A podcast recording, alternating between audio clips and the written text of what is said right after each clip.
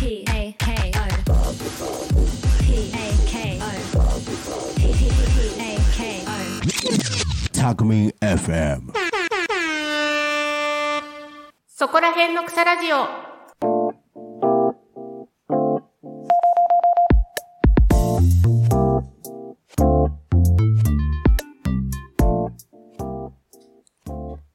皆さん、こんにちは。下野真奈です。埼玉県在住の私、下野が埼玉県の魅力を存分にお伝えする10分間です。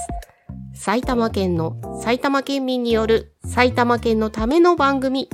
10分間どうぞお付き合いください。ということで始まりました。そこら辺の草ラジオ第11回目です。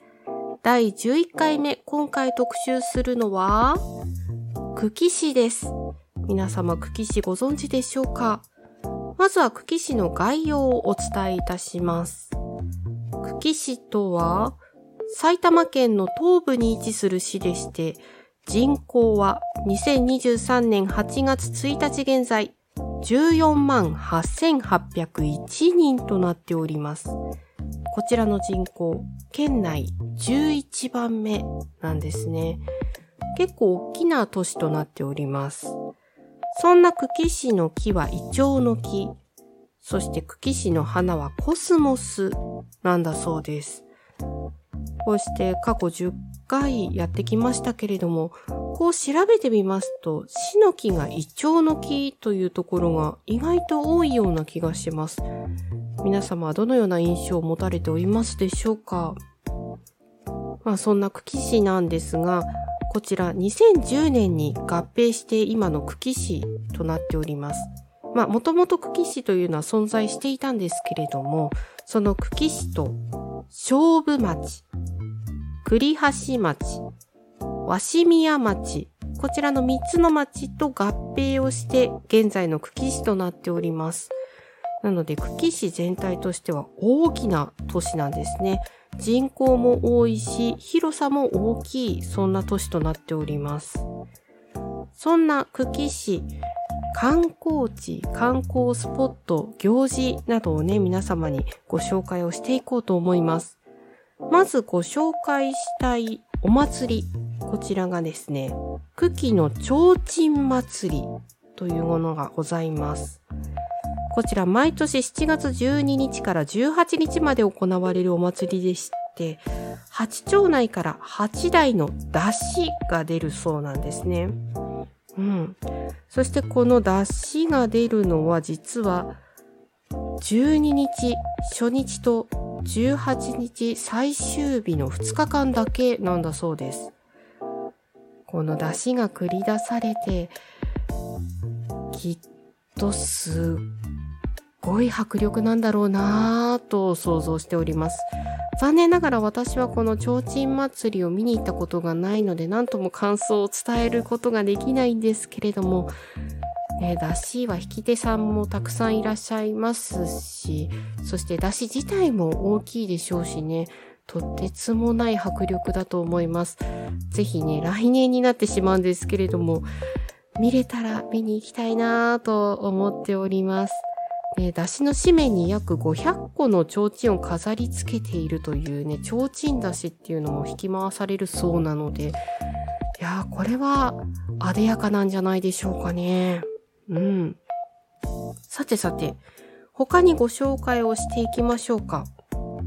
実は私、ちょっと過去2回、7月と8月、それぞれ頭の方なんですけれども、ラジオワシミヤというラジオ局で生放送に出演させていただいたので、ちょっとワシミヤ地区のことをお話しさせていただこうかなと思います。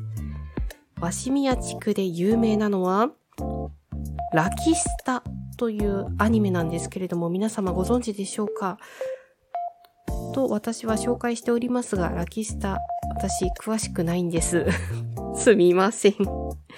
なんですけれども、このラキスタの舞台になっているのがこのワシミヤ地区でして、もう街を挙げてラキスタを盛り上げております。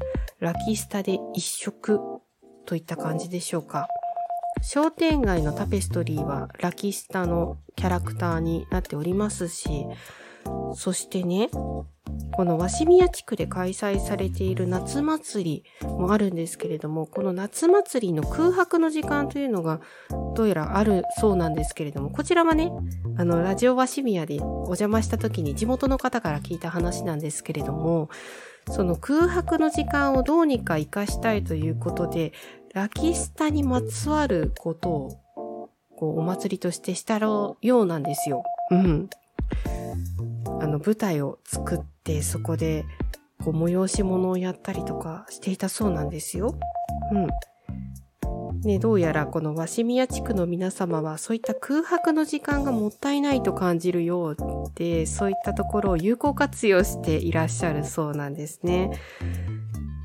いや、それはすごく効率的でいいんじゃないかなと。そして大胆なことをされるということなので、結構いろいろな企画を立ち上げているようで、私が聞いた話によると、流しそうめんならぬ、落としそうめんというものをやったそうなんですね。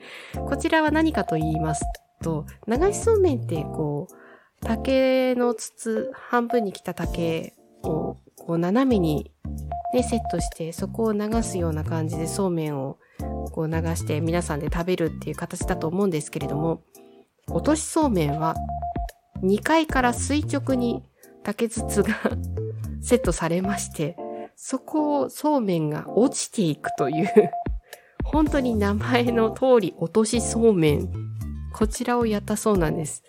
ちゃんと下には受け皿がございました。そこで食べるそうなんですけれども、なんとも大胆で、うん、なんとも言えない お祭りをされているなと。はい。でもそれがね、結構好評だったそうで、うん、皆さん楽しんでいらしたそうです。はい。そんな鷲宮地区なんですが、実はマスコットキャラクターもいまして、こちらのマスコットキャラクターも、ラキスタの登場人物、ヒイラギカガミちゃんがモデルとなっているカガミン。こちらがいるんですよ。それが可愛くてですね。ぜひ皆さん調べて画像を見てみてください。巫女さんの姿でとてもとても可愛いです。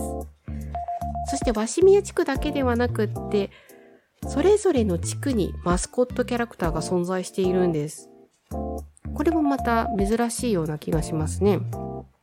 で、久喜市の久喜地区のところには、ライクちゃんというキャラクターがいます。漢字で、来るという字に、久しい、茎のくという字ですね。こちらでライクと読むそうなんですけれども、こちらは、まあ、先ほどお話ししました、提灯祭りの提灯と茎の木であるイチョウ、こちらがモチーフとなっているそうなんです。はい、そのライクちゃんが、久喜市の方にいます。そして、栗橋地区。こちらには、鉄道娘のキャラクター、栗橋みなみちゃんがモデルとなっている栗橋みなみちゃんがいます。うん。そしてですね、勝負地区にもいましてですね、勝負地区には、勝負パンキーという、なんともファンキーな名前のゆるキャラがいます。パンキーのキーの字なんですけど、鬼って書くんですね。鬼に流し棒で、伸ばし棒か、伸ばし棒で勝負パンキーという、本当にファンキーな名前のキャラクターがおります。こちらは、あやめ園の花勝負がモチーフとなっておるそうなので、皆様ぜひぜひチェックしてみてください。それぞれ、久喜市では、ライクちゃん。鷲宮地区では、鏡。栗橋地区では、栗橋南。そして勝負地区には勝負パンキーというマスコットキャラクターがいますので、ぜひぜひ調べて画像をチェックしてみてください。といった感じで駆け足でお伝えしていきましたが、久喜市の紹介、こちらで終わりにしようかと思います。少しでも久喜市の魅力伝わっていてくれたら嬉しいです。ということで、下のマナがお届けいたしました。また次回お会いいたしましょう。またねー。